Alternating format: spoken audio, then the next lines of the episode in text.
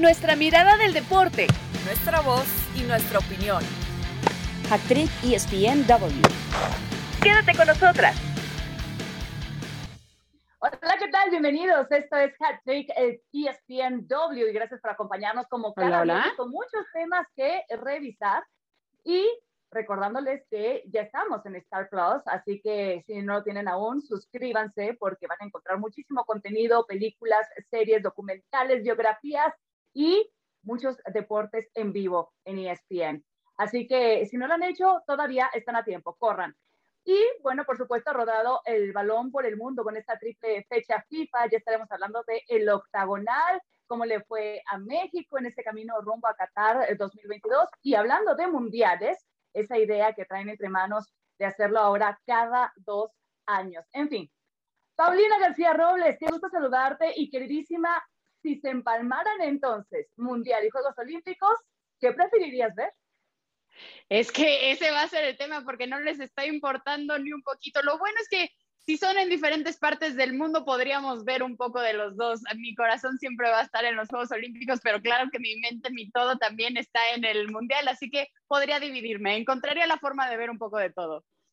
Versátil, Paulina García Robles. Ahora, mi querido Padrón, ¿cómo estás? Pues bien, pensando en esta idea loca de esta gente que solamente piensa en la plata, en el dinero. Y, y ahí uno empieza a pensar Superligas, eh, la Champions, bueno, en fin, eso lo hablaremos ya con profundidad, pero no te voy a mentir, si es cada dos años, cada un año, cada seis meses, yo igualito lo voy a ver. Seguramente ya estaríamos enchufadas. Lo que no sabemos con certeza es que tanto podría perder ahí el gustito, la sal y la pimienta, pero bueno, ¿Saben a quién tenemos de regreso? Un súper amigo está de vuelta con nosotros en Hat el Tigre Toño, que tiene algo muy importante que decir. Actriz ESPNW. Hola amigos, estoy muy contento de regresar al podcast Hat Trick. En esta ocasión hablaremos de la selección mexicana. El Tri arrancó con la eliminatoria de CONCACAF y nos demostró toda su energía para ganar, ganando dos de sus primeros partidos. Y es que aunque el equipo del Tata Martino no contó con grandes jugadores como Raúl Jiménez y Chucky Lozano, nada les impidió salir con mucha garra a sacar el resultado. En esta primera parte de la eliminatoria, México va por buen camino para ganar uno de los tres boletos directos al Mundial de Qatar 2022, dejando al cuarto puesto luchando por un lugar en el repechaje frente a otra confederación. El Tri debe de seguir jugando con esa energía mostrada para seguir por la senda del triunfo frente a sus siguientes rivales que serán Canadá, Honduras y El Salvador. Sigamos rugiendo y apoyando a los grandes jugadores para conseguir las siguientes victorias. Regreso con ustedes. Gracias al Tigre Toño por esta información tan relevante. Y bueno, hablemos del octagonal en la CONCACAF, que ya se ha llevado a cabo tres fechas eh, FIFA, con México quedando a la cabeza, siete puntos de nueve posibles, luego de dos victorias, un empate, le siguen Canadá, Estados Unidos, Panamá, aún invictos con cinco puntos, después está Costa Rica, Honduras, Salvador, dos puntos, Jamaica en el mundo con un solo punto. ¿Qué te ha parecido la actuación de la selección mexicana? Enfoquémonos primero en el tripao. Pues bueno, una, una actuación que cumple. Realmente, si estás hablando que sacaste siete de nueve puntos, si estás como líder, mucha gente sí lo está criticando. Realmente creo que fue cumplidora sin ser espectacular, porque para la gente que está esperando que esta selección sea espectacular, no lo fue en la Copa Oro. Entonces, realmente no sé por qué tanta crítica de que se esperaba mucho más. Sí, al final dos de los encuentros fueron como, como visitante, todavía faltan otros que van a estar sí complicados, pero creo que yo diría eso, fue cumplidora, sacaron los puntos que se necesitaban, que al final es lo que se necesita en una eliminatoria sin ser espectaculares, pero ahí van y ya eh, estar hablando de que, de que fue muy mediocre o que fue muy mala cuando estás de líder y con siete puntos ya se me hace un poco exagerado. Sí, quizás lo que pues, pudiera preocupar, Caro, es que en otras ocasiones hemos visto que cuando se trata de eliminatorias hacia el Mundial, siempre decimos, bueno, es que México no convence, es que el nivel de México tiene para mucho más porque su figura tiene que ser superior al área. Pero eh, le perdonamos eso con tal de que consiga el boleto al mundial y ya cuando están ahí, de repente le queremos exigir que tenga un mundial que no había mostrado antes y que se mida grandes potencias y por eso nunca llegamos al quinto partido. Sí, ese es el tema, porque se supone que, a ver, yo creo que ya se acabaron esas eliminatorias donde cualquier equipo pasaba como con el sombrero levantado, ¿no? Yo, creo que ya esos tiempos no están, los hemos visto porque ahora vemos una, una selección del Salvador más competitiva, porque ahora vemos a un Honduras que también te pelea, porque vemos eh, a la selección de Estados Unidos que también tiene un equipazo, eh, en fin, eh, sin, sin contar, por ejemplo, Panamá también, que está empatada en el segundo lugar. Entonces, cualquier selección te puede complicar. ¿Qué pasa? Que realmente estos procesos uno los toma o los asume como eso, como de, haber buscar un once titular, un once tipo que te permita mejorar, establecer un estilo de juego, pulir tus falencias para cuando llegue esa competición, que es la Copa del Mundo, pues tengas evidentemente mejor performance. Entonces, basado en eso, ¿Se ha quedado detrás de lo que se esperó? Sí, porque obviamente la gente también está viendo el nivel de juego, pero yo también le doy la razón a Pau, por otra parte es efectiva la selección. O sea, estás de primera, eh, ¿qué, se te puede criticar más allá de, porque tienes los resultados, pero hay que tratar de, pulir ciertos aspectos eh, en la delantera, eh, sobre todo en el tema de la defensa, que hemos visto eh, perdón, pero eh, por lo menos Araujo compromete demasiado a la selección cuando, cuando devuelve ciertos balones, le cuesta el juego aéreo, el tema de Sánchez que, que también, por ejemplo, por la banda izquierda normalmente lo sobrepasan y termina viéndole la espalda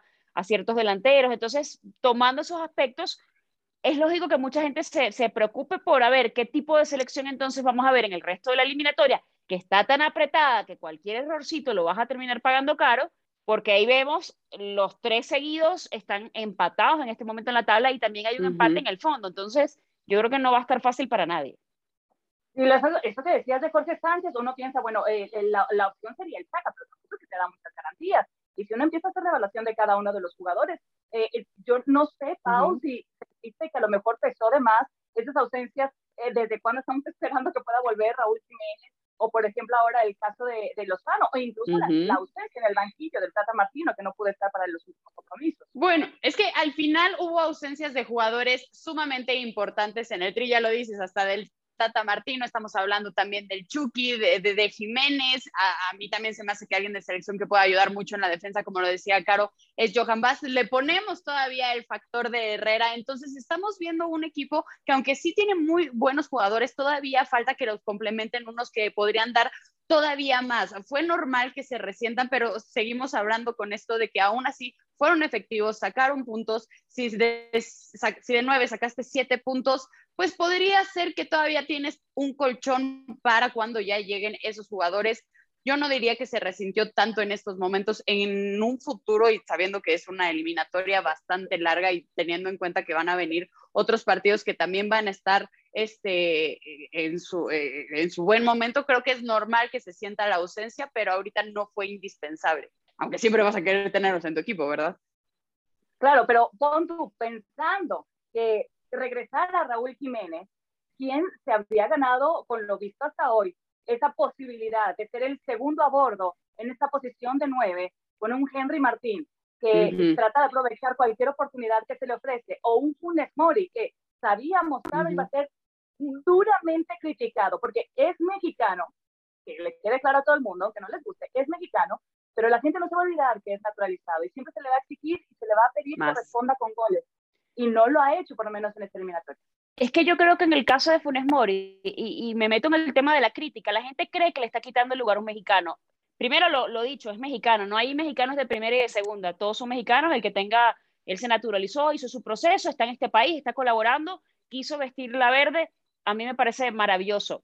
El tema es que si nos vamos a, mucha gente considera que quizá llegar en su primera convocatoria y que lo pusieran de titular le había ido muy bien en los partidos anteriores, hablando por supuesto de su primer partido de debut, terminó marcando y también marcó en el segundo, o sea, entonces nosotros creo que nos vamos al extremo siempre de, no, es que la está rompiendo o no, no sirve. Eso sí, hay una estadística que no miente, se convierte en el primer centro delantero titular que en las primeras tres fechas eliminatorias no logra marcar. Eso evidentemente la gente lo critica, porque bueno, porque no llamaste un chicharo, etcétera, ¿no? Pero eh, ya eso no creo que es que le haya quitado el puesto a Javier Hernández, sino que bueno, el Tata por X o por Y ha decidido pues no llamar a Javier y ya está. E, en el caso de, Funes Mori, en el caso de Henry Martín, a mí me, yo me quedo con Henry porque me parece que es ese jugador que realmente puede ser distinto, que puede entrar como revulsivo, que se entiende con sus compañeros. Quizá a Funes Mori le falta un poquito más de, de, eh, de roce, de recorrido y es normal también. Y el tema de que evidentemente siento que la presión hacia él y hacia lo que se espera de él es mucho mayor que hacia cualquier jugador. Pero se le va a exigir como se le exigiría también a cualquier mexicano jugando en esa posición. En promedio está marcando cada 199 minutos, que se supone que el Tata Martino lo había elegido para resolver el problema de gol que tenía la selección mexicana. Pero, pero acuérdate que él tampoco, tampoco venía en su mejor momento en la liga, que fue, fue lo único que yo dije en su momento de, a ver, si me pones a escoger entre llamar otra vez a Javier y llamar a Funes Mori, yo llamaré a Javier porque ya tiene un recorrido, porque ya es el máximo goleador, porque digo, digamos que ya hay una dinámica en, pero yo no estoy dentro de la selección. el estaba mejor. Y el Chicharo estaba mucho mejor. Exactamente, pero fíjate que cómo son las cosas, que el Chicharo luego se lesiona, no sabemos si va a estar disponible en las fechas entonces tampoco, porque el juego del All-Star tampoco lo jugó creo es que no fue la jornada de Funes Mori, así como se habló de que tuvo una buena Copa Oro. Eh, el problema fue que tuvo varias oportunidades y no las concretó. Y claro que se ve afectado que cuando entra tu compañero, que en este caso es Henry Martin, él sí aprovecha los minutos y, mete el gol como, como lo hizo contra Panamá. Es normal que haya cuestionamientos cuando un delantero no está metiendo goles y sobre todo si lo estamos en esta eterna comparación o la que se ha dado mucho con el Chicharo. Al final creo que Funes Mori también tiene tiene que tener un poco de tiempo de adaptación, sí lo hizo en la Copa Oro y es normal que tenga un momento en el que no le vaya bien. No sé quién de los dos todavía eh, esté como ese segundo de Raúl Jiménez, pero también hay que darle un poco de pausa y siempre va a ser cuestionado por el hecho de ser naturalizado, pero eso no tiene nada que ver. Como lo decías, Cari, al final es mexicano. Y, y, además yo creo que esa conversación ya del naturalizado ya, ya, ya. está, ya, ya lo llamaron, es mexicano, ya se naturalizó, ya está. O sea, a mí me parece que es irrelevante. En otros países, en Francia, qué sé yo, en Portugal, cuando me tengo no están hablando de esas cosas tan seguido. Me parece que, que es un tema como que innecesario. Eh, y otra cosa, con, con, respecto a lo que, lo que, dice Pau, es que no sabemos cuándo va a regresar Raúl Jiménez. Eh, yo escuchaba, porque obviamente tuvimos esta discusión a lo largo de la semana en Sport Center, y mucha gente decía, muchos de los analistas de, es que fíjate que los futbolistas argentinos dijeron, ¿sabes qué? Yo, que me castigue el club, que me sancione, yo voy a ir con la selección. Y yo decía, a ver, pero son primero situaciones distintas. Yo siento que, por ejemplo, Argentina venía de un proceso de ganar la Copa América y fíjate cómo fue la celebración justamente en el Monumental. Era como que todo el mundo quería estar, ¿no? Y el otro tema es que Raúl tiene una situación particular en la que viene saliendo, no de una lesión, de una operación, de un tema muy delicado y que no sabemos si el, el, doctor o él mismo siente, ¿sabes qué? Mi cuerpo me dice que me administre, que, que le, que le baje dos, que lo lleve con calma, me parece que es una decisión prudente porque al final Raúl tiene que ver por él y tiene que ver por su bienestar a largo plazo y el de su carrera. Entonces, en, el caso de Raúl, yo no sé cuándo vaya a ser el, punto, porque a lo mejor él fue el que le dijo al club, oye, yo no, no, me siento al 100 como para regresar, y el club simplemente apoya y dice, sabes que Raúl no va. Eh, no sabemos porque yo no lo veo como un jugador que rechace la selección y no es lo que estoy diciendo, sino que, bueno, tiene una situación como muy particular. Y pues la vida es así, si, si no está Raúl Jiménez, pues tienes que resolver con lo que hay. Tienes que seguir. claro, entonces el punto es eso, bueno, faltaron jugadores, pero la selección tiene que jugar bien igual con, con lo que tiene, porque se supone que, que, que tiene jugadores que pueden responder en cancha y que tienen nombres de peso como para que la selección avance y, que vaya sin problemas en una eliminatoria. Y porque toco madera, pero nunca sabes también cuándo va a pasar algo como lo que le pasó al Chucky en la Copa Oro. Obviamente no queremos que ninguno de los jugadores se lesione, pero al final es un deporte de contacto que te puede pasar cualquier cosa y no puedes estar supeditado a un jugador. Tienes que estar a todos los que tienes. Exacto. Por supuesto. Y también para eso sirve este camino hacia el Mundial, para que el Tata Martino eh, pueda ir probando algunas opciones, variantes, ¿no? Porque alguno de estos jugadores no alcanza a llegar a la próxima justa mundialista. Se ha puesto muy pareja e interesante eh, la CONCACAF en cuanto a nivel en, esta, en este octagonal y seguramente tendremos oportunidad en otras ediciones de Hat-Trick de ir desmenuzándolo mucho más, pero vamos cerrando este tema, señoritas, porque todavía hay más que discutir en esta edición de Hat-Trick, así que hacemos una pausa y volvemos enseguida. Actriz ESPNW. Regresa el más grande evento a nivel de clubes en Europa. La nueva temporada de la Champions League está aquí y nos llenará de increíbles sorpresas y emociones en el camino a conocer al nuevo campeón de la orejona. Para esta primera jornada de la fase de grupos, disfrutaremos de grandes partidos con Cristiano Ronaldo de regreso al Manchester United, con la mente puesta en hacerlos triunfar de nuevo en el torneo europeo.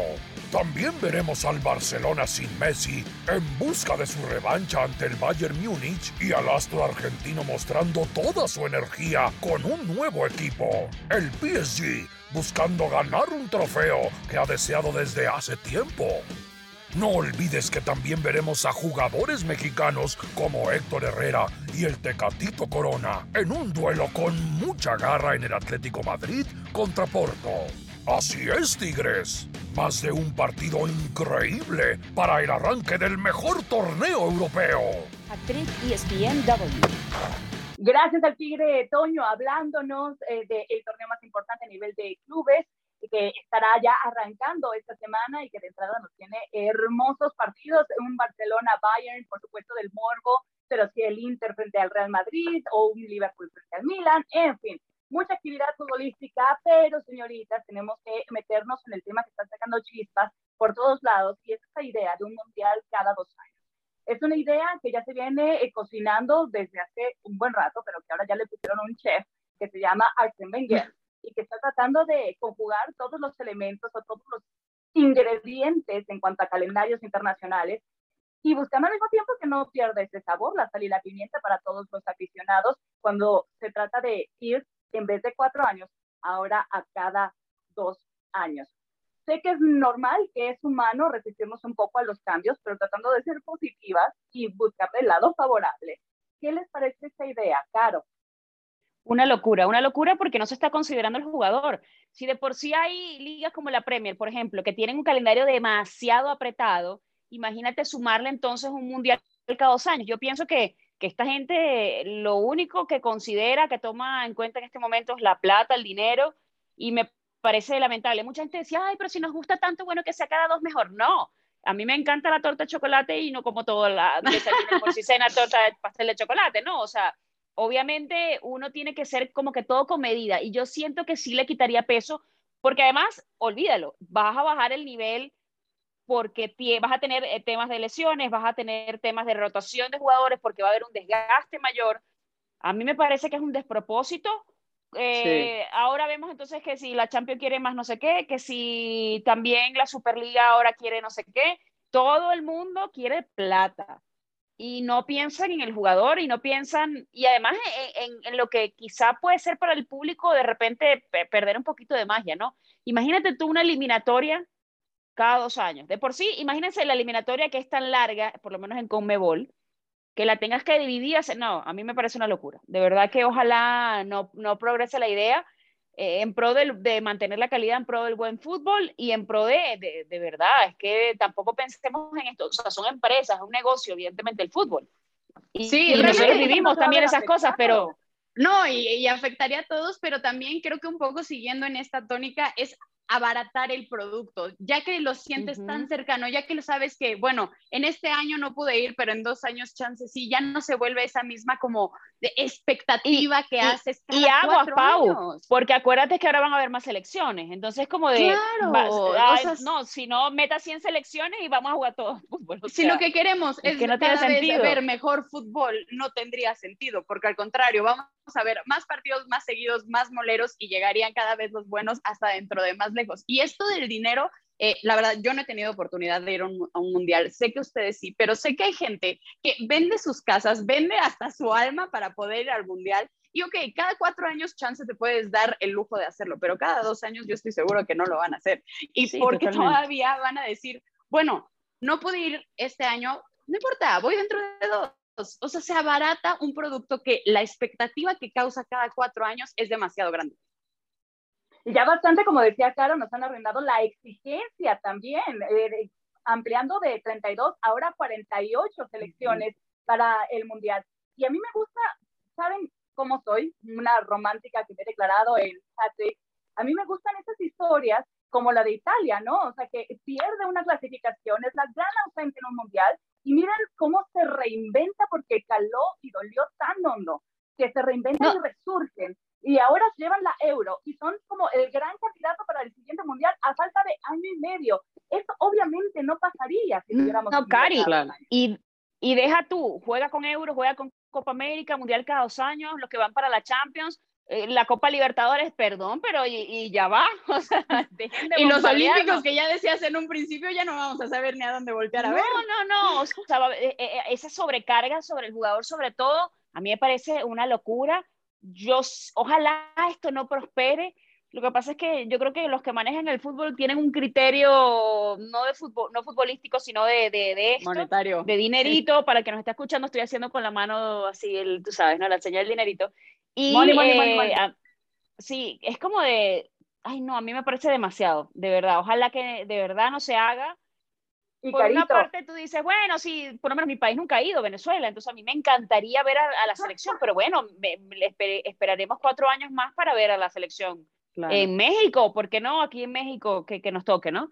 Y la tendremos cerquita, pero, pero de verdad que no, no. Yo estoy, no, y los jugadores, y también, eh, sobre todo, yo creo que en UEFA, los equipos, ¿quién va a querer estar prestando tanto a sus jugadores si no los quieren prestar precisamente para las eliminatorias? Ahora resulta que cada dos años para eliminatorias, para mundiales, para...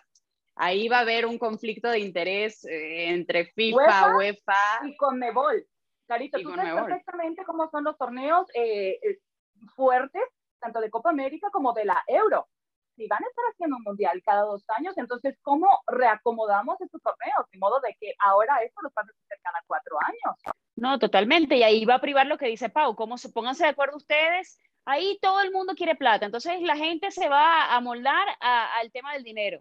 Eh, yo espero que no, porque además, además, hay que decir que Copa América quiere ahora más participantes. Entonces, es como de, ay no, a mí me parece demasiado, demasiadas cosas juntas al mismo tiempo cuando estamos viendo que no son los tiempos quizá para tomar ciertas decisiones. Entonces, eh, criticamos por una parte que quieran equipos hacer una superliga aparte por tema de tener más ingresos económicos, pero entonces le, vamos a aplaudir a la FIFA que no, yo creo que no. Yo creo que no va a prosperar, digo yo, pero yo soy muy iluso también y muy romántica. Eso decíamos cuando querían pasar de 32 a 48 selecciones, que teníamos la esperanza de no va a prosperar porque nadie está de acuerdo y al final pasó, porque como advirtió ya Arsène Wenger, van a hacer un tipo votación supuestamente democrático con todas las mm. que estén afiliadas a la FIFA. Y claro, por supuesto, perdón, eh, con todo respeto, pero aquellas federaciones que no sean tan eh, fuertes, obviamente que van a votar a favor porque quieren... Sí, personas que les conviene. Y, y, además cuando, cuando les pones plata, les pones plata, les pones patrocinio, les pones eso a países que de repente no han ido y que tienen, que el voto vale igual, la necesidad y ahí, ya ahí está. Y, ay, no, no, no me des malas noticias, Ahora, de verdad también algo que ni siquiera hemos, hemos contemplado eh, y se llegó a decir cuando se platicó de esto de la Supercopa, bla, bla, bla, bla. Estamos en un momento en que los aficionados, sobre todo los más jóvenes, cada vez ven menos la tele, cada vez ven menos los partidos, cada vez están menos interesados en esos partidos moleros que no tienen nada que ver. Si empiezan a hacer esto, si lo que quieren es conseguir dinero y conseguir más afición, va a ser completamente lo contrario, porque no va a ser esa expectativa de, bueno, cada cuatro años voy a ver un partido increíble, sino de, con todo esto de el internet, el streaming, el bla, bla, bla. Que lo abaratas, se abarata. Lo abaratas y no vas a estar que, queriendo, no vas a estar atrayendo a las generaciones que es a las que quieres, no a las que ya tienes. El único beneficiado, estamos de acuerdo, es la FIFA, porque ni siquiera las elecciones que vayan a participar, si antes se repartía el botín entre 32 elecciones, obviamente dependiendo del lugar en el que quedaran, ahora así tienen que ser 48, o sea que tampoco es que va a ser un gran beneficio, ni siquiera para las sedes, claro. Yo, yo, yo siento que en ese caso buscan más patrocinio, se va a buscar más cosas, van, a, van a exponer esto de a ver si ganabas tanto por ir a un mundial eh, cada cuatro años o había esta inversión, bueno, ahora se va a duplicar la inversión, eso es lo que se va a vender evidentemente. Eh, yo creo que el que pierde es el futbolista y bueno, y el aficionado también. Nosotros que, que nos gusta ver los juegos, yo creo que también perdemos mucho. Eh, yo no estoy de acuerdo, yo espero que no prospere.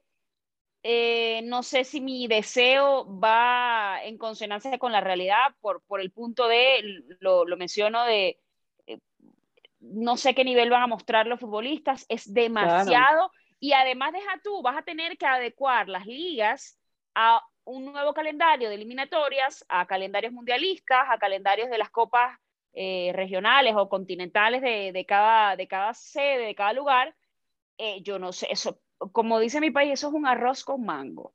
Eso es, no hay ni cómo, ni cómo verlo, pero el tema es que es un arroz con mango, pero uno ve que cuando le pones dinero enfrente a la gente, la gente dice, ok, entonces yo veo cómo resuelvo.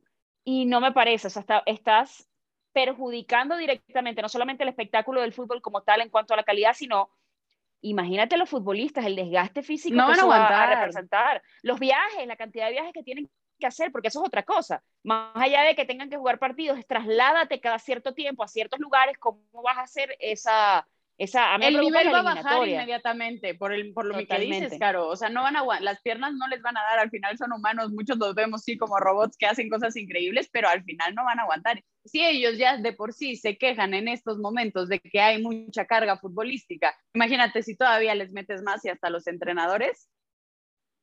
Y aparte otra cosa, chicas, ¿no creen que al haber mundial cada dos años, ¿no?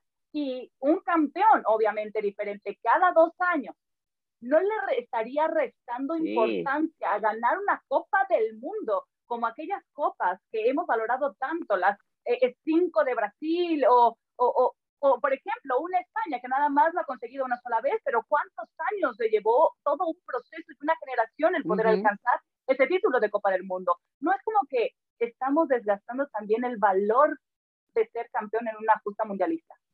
Sí, totalmente. Y, 100%. Y, y, y vamos a, empezar a hablar de, de, torneos con asterisco, ¿no? De, ah, no, pero es que ellos ganaron claro. eh, y era tal fecha. Ah, no, pero es que ellos clasificaron, pero fue cuando el, o sea, claro, yo, yo pienso que para una selección eh, debe ser, o para un país, una cosa impresionante levantar una copa, ser una alegría muy inmensa. Eh, para una selección, y lo digo por, por mi condición de venezolana, ir a un mundial es una cosa espectacular. Yo lo viví con Panamá. Panamá en Rusia fue una locura. A mí, a mí me tocó claro. seguir a la Roja y fue una. Yo me sentía panameña por, por, el, por el hecho de vivir por primera vez y poder tener la oportunidad de contar una historia por primera vez, de ver el primer gol. Eso fue una locura cuando, cuando Felipe Baloy marcó ante Inglaterra. Entonces, imagínate tú todo el esfuerzo de lo que representó durante un ciclo mundialista, una eliminatoria, llegar a ese punto que entonces es como de, ah, en el año que viene puedo intentar otra vez, en dos años puedo clasificar. A mí me parece que ojalá, ojalá no tenga yo razón, o mejor dicho, ojalá tenga yo razón. Ojalá tenga razón, o, Caro. ojalá, mejor dicho, me dijo, ojalá, ojalá mis deseos sean la razón. Es que yo siento que por la plata baila el mono y no estoy segura que nuestro romanticismo sea la realidad. He escuchado... Baila el perro, pero también el mono. Bueno, es que el, el, escuchado... el, mono se dice en mi país, por la plata baila el mono. y por el dinero baila el perro. Exactamente, están bien bonitas las dos. He escuchado muy pocos de nuestros colegas alrededor del mundo avalando esta idea o por lo menos abriéndose a esa posibilidad. Eh, algunos de ellos decían que es darle oportunidad a aquellos jugadores que a lo mejor por una lesión se pierden en el mejor momento de su carrera el poder ir a una justa mundialista. Aún así, pero con el desgaste que ya hemos hablado que van a sufrir los futbolistas, Pau, ¿te parece que será una buena oportunidad para algunos de ellos? Realmente, pues sí, oportunidad va a ser porque al final vas a tener más tiempo o más oportunidades de mostrarte, pero no va a ser el gran escenario como lo es cada cuatro años. Te podrás recuperar de alguna lesión o podrás llegar en tu mejor momento, pero si eres el gran futbolista, también por eso es esta plática que siempre tenemos con Cristiano y Messi de llegarán al Mundial, en qué momento llegarán, será su último, será si no, sino que cada dos años es es lo mismo, sí habrá grandes estrellas que lo podrán hacer muy bien, pero eso es algo que ya está implícito en el deporte. Creo que llegues o no en tu mejor momento, no importa si va a ser dos uh -huh. o cuatro años, lo tienes que demostrar en ese momento.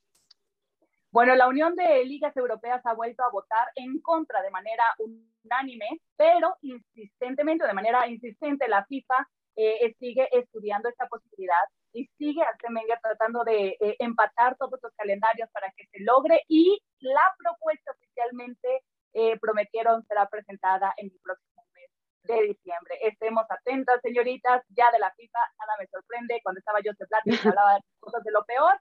Creímos que después del FIFA Gate y con la llegada de Infantino todo esto iba a quedar en el pasado. Evidentemente no ha sido el caso. Chicas, las quiero montones, la vida y gracias a todos los que nos escuchan cada viernes en eh, Hattrick y ESPN. Chao, chao. Nos la próxima. Nuestra mirada del deporte, nuestra voz y nuestra opinión. Esto fue Hat Trick ESPN W.